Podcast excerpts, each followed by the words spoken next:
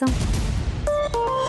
Euronet Plus. E hoje vamos falar de um prémio instituído na União Europeia para premiar a liberdade de pensamento. É o prémio Sakharov para a liberdade de pensamento e que nesta edição 2020 será, uh, terá o anúncio do vencedor na próxima quinta-feira.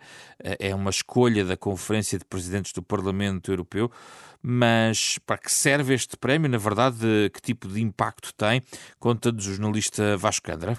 O Prémio Sakharov para a Liberdade de Pensamento foi atribuído pela primeira vez em 1988, na altura a Nelson Mandela e ao dissidente russo Anatoly Marchenko. O nome do prémio é uma homenagem a Andrei Sakharov, cientista russo e crítico do então regime soviético.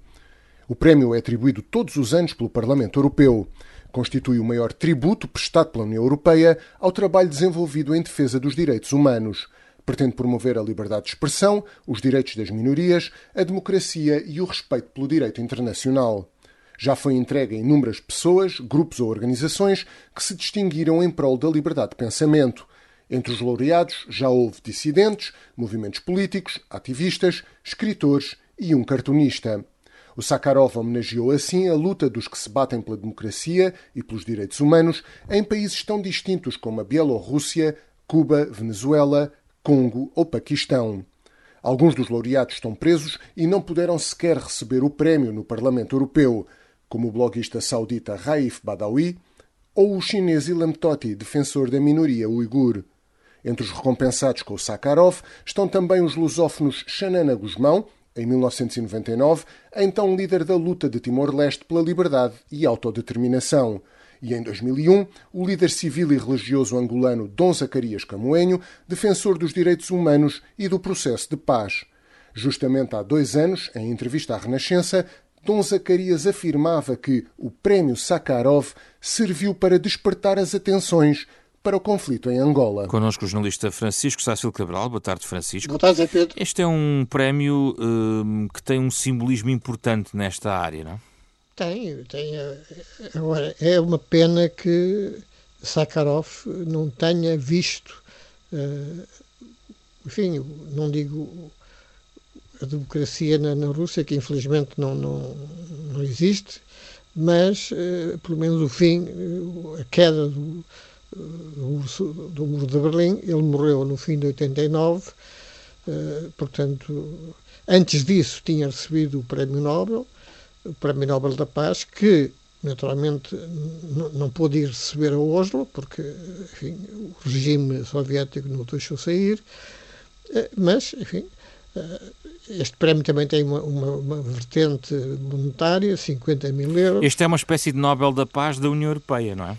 É, é claro, o Nobel da Paz tem, tem outra dimensão, é maior, eh, mas eh, é importante porque isto representa eh, a Europa, pelo menos a Europa, a Europa democrática, a Europa comunitária, e, e é um, enfim, é não só honroso, como pode ajudar muita gente infelizmente Sakharov já não está há muito tempo entre nós, morreu, como disse, em 89, mas uh, certamente que lançou no seu país uh, organizações e entidades que podem até lucrar com esta com estes 50 mil euros. A questão é saber se, exatamente se a chamada de atenção para algumas realidades que o prémio no fundo sinaliza, se tem algum impacto depois político a seguir os casos não são todos iguais, não é? Pois não. Eh, neste caso, eu suponho que a Rússia, não, Putin não mudará um milímetro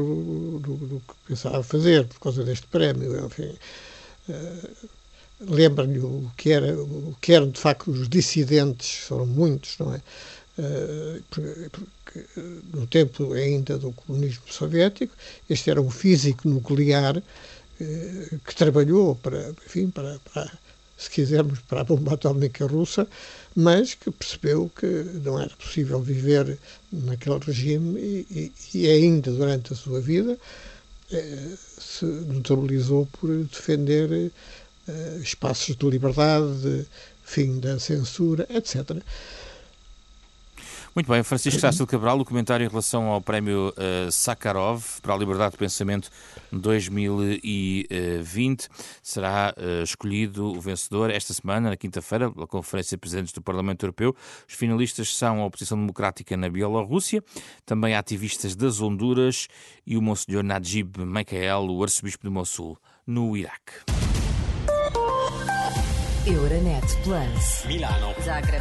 Bruxelas. Sofia. Riga. Euronet Plus, a rede europeia de rádios para compreender melhor a Europa.